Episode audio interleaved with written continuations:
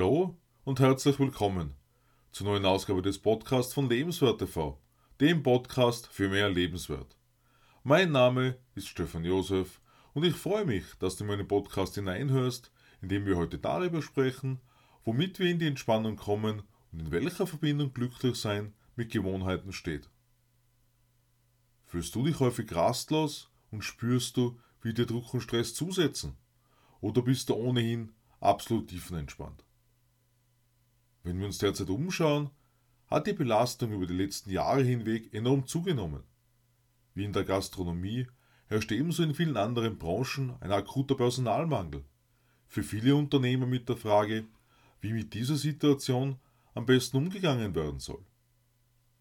Meiner Einschätzung nach ergibt sich jedenfalls mehr Arbeit für die einzelne Arbeitskraft, wobei wir beobachten können, dass gerade in der Gastronomie Öffnungszeiten eingeschränkt oder Betriebe sogar zugesperrt werden. Wie ich das wahrnehme, ohne Arzt zu sein, kommt jedenfalls bei der in vielen Bereichen ohnehin psychisch herausfordernden Situation eine zusätzlich durch aktuelle Themen wie Krieg und Inflation hinzu. Wie wir uns bereits vergangene Woche angeschaut haben, steht uns ein kreatives System zur Verfügung, das zu jeder Zeit vorhanden ist und automatisch funktioniert. Wie Maxwell Maltz im Psychocybernetics geschrieben hat, hat dieser Servomechanismus zwar eine unbegrenzte Kapazität, um mit sozialen und technologischen Veränderungen umzugehen, versteht jedoch nicht, was Stress bedeutet.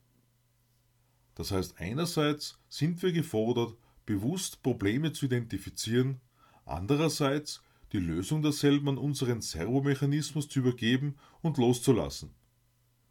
Zusätzlich ist meines Erachtens grundlegend, die Menge an Arbeit in Betracht zu ziehen, denn irgendwann geht die gesunde Arbeitszeit aus. Und dann hilft uns womöglich das beste Problemlösungssystem nicht mehr. Nach der in der vergangenen Woche besprochenen Formel ist der ideale Ablauf einen bewussten, rationalen, vernünftigen Gedanken fassen und diesen dann der Vorstellungskraft in Übereinstimmung mit dem Selbstimage zu übergeben damit unsere kraftvolle automatische Suchmaschine in Gang gebracht und eine Problemlösung gefunden wird. Wenn wir generell einen Blick auf das kreative Denken und das kreative Handeln werfen, dann ist wichtig zu verstehen, dass für kreative Ideen der bewusste Gedanke die Basis ist, dieser dann losgelassen wird, um den Servomechanismus nicht zu hemmen. Automatischer, kreativer und Servomechanismus können übrigens als austauschbare Bezeichnungen betrachtet werden. Maxwell Maltz meint im Psychocybernetics, dass wir alle kreative Arbeiter sind. Dabei kommt mir automatisch der Gedanke an unsere Lebensaufgabe Berufung.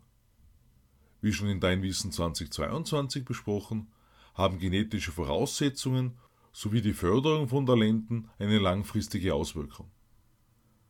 Das in uns vorhandene Genie wartet demnach darauf, dass es erweckt, befreit, gestärkt und benutzt wird, um sich dann in einem Prozess zu entfalten. Vielleicht hast du auch bereits einmal von den vier Arten der Kompetenz gehört, wenn über das Lernen gesprochen wird, und zwar erstens unbewusste Inkompetenz, zweitens bewusste Inkompetenz, drittens bewusste Kompetenz und viertens unbewusste Kompetenz. Diese Abfolge kann situationsabhängig immer wieder neu starten. Entscheidend dabei ist, dass am Anfang fehlende Kompetenz gar nicht bewusst ist, wohingegen durch die Weiterentwicklung die Kompetenz sogar weitreichender als in der eigenen Wahrnehmung sein kann. Im Psychocybernetics erfahren wir über fünf Rezepte, um die kreative Maschine zu befreien. Erstens, wenn eine Entscheidung einmal getroffen ist, fokussiere auf die Umsetzung und hinterfrage nicht mehr.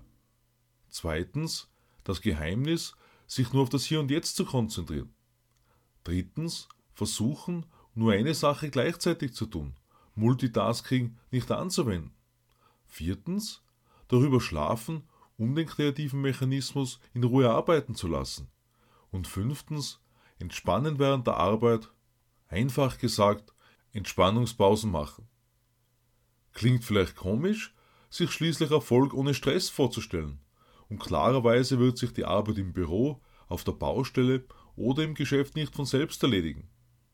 Unser Fokus liegt in dieser Beitragsserie allerdings vordergründig auf dem Umgang mit unseren Gedanken und unserem automatischen Mechanismus. Wir sprechen davon, dass wir durch Einsatz unseres kreativen Mechanismus letztendlich ein erfolgreicheres, glücklicheres, lebenswerteres Leben führen können. Voraussetzung dafür sind die bewusste Anleitung und in weiterer Folge das Delegieren sowie das Loslassen und sich vom Einfallsreichtum überraschen zu lassen. Nach Maxwell Maltz ist es wie im Leadership, worin nur kommuniziert wird, was zu tun ist, nicht aber das Wie, wobei kein Mikromanagement betrieben wird, sondern ein befreites Tun für Wachstum und Wohlstand zugelassen werden soll. Nun haben wir einen genialen Automatismus zur Verfügung, welcher mit der richtigen Anleitung Großartiges bewirkt. Was ist nun gleichzeitig mit dem Glücklichsein? Wie wir im Psychocybernetics lesen, ist Glücklichsein ein praktischer Anspruch. Glücklichsein ist jedem menschlichen Geist angeboren und drückt sich als dessen Maschine aus. Dabei ist zu erkennen, dass Glücklichsein ein Zustand eben des Geistes ist, der die meiste Zeit von angenehmem Denken geprägt ist. Wenn wir aber nun so viel unglückliche Menschen sehen, wie kann das Glücklichsein erreicht werden? Entsprechend der Ausführung im Psychocybernetics kommt das Glücklichsein davon, nicht egoistisch zu sein und selbstlos zu handeln. Als Begleiterscheinung dafür, nicht für einen Lohn oder Preis zu sein und zu handeln. Aus meiner Sicht finden wir im Leben Situationen vor, wie Todesfälle oder Trennungen, in welchen völlig in Ordnung ist, traurig zu sein, den eigenen Gefühlen freien Lauf zu lassen, wobei ein Glück kaum zu denken ist. Glücklich sein kann aber nur in der Gegenwart realisiert werden, weshalb wichtig ist zu erkennen, dass Glücklichsein eine mentale Gewohnheit, eine mentale Einstellung ist. Schließlich kommen wir hier in meinen Augen wieder zum bewussten Gedanken, der unserem Unterbewusstsein, also dem Servomechanismus, eine Anleitung gibt, wie mit Situationen umzugehen, um vor allem in besonders herausfordernden, lebensverändernden Situationen nicht im Sumpf zu versinken. Robert Louis Stevenson hat zum Glücklichsein als Gewohnheit einmal gesagt, die Gewohnheit glücklich zu sein ermöglicht befreit zu werden oder größtenteils befreit von der Beherrschung äußerer Umstände. Über seinen Weg zum Arzt hat Maxwell Maltz geschrieben, dass seine Mutter kein Geld hatte. Kurz gesagt, hat er Mittel und Wege gefunden, um sein Ziel zu erreichen, weil er sich daran erinnert hat, dass alle diese Unmöglichkeiten, die ihm auch gesagt wurden, nur Meinungen und keine Fakten waren. Unabhängig davon, was ihm gesagt wurde, und selbst als ein Mädchen, in das er verliebt war, schließlich einen anderen Mann geheiratet hat, hat er dies als Tatsache einfach angenommen. Zudem sollte sich herausstellen, dass dieses eines der glücksbringendsten Ereignisse war, das ihm widerfahren ist. Als das Labor von Thomas Alva Edison niedergebrannt ist, hat er nicht das Handtuch geworfen, sondern sich für den Wiederaufbau entschieden. Seine so starke, zielgerichtete Einstellung könnte als Grund dafür gesehen werden, dass er diesen Verlust gar nicht als Unglück gesehen hat, sondern einfach sofort wieder nach vorne geschaut hat. Unabhängig davon, wie aussichtslos eine Situation erscheint, wir sind für unser eigenes Glücklichsein immer selbst verantwortlich. Wer sollte uns das Glücklichsein sonst bringen? Maxwell Maltz unterstreicht im Psychocybernetics meine Überlegung von vorhin, dass wir unsere Gedanken bewusst sowie unser Selbstbild selbst wählen. Das Glücklichsein größtenteils von Auswahl, Aufmerksamkeit und Entscheidung abhängt.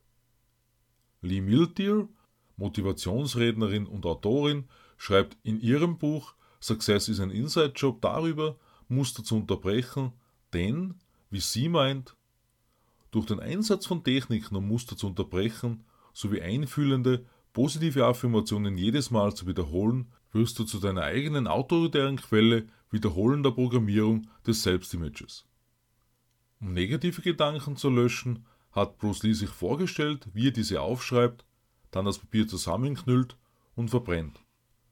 Chuck Norris hat dazu gesagt, er schreibt die Gedanken tatsächlich auf und verbrennt wiederum das Papier mit dem Aufgeschriebenen.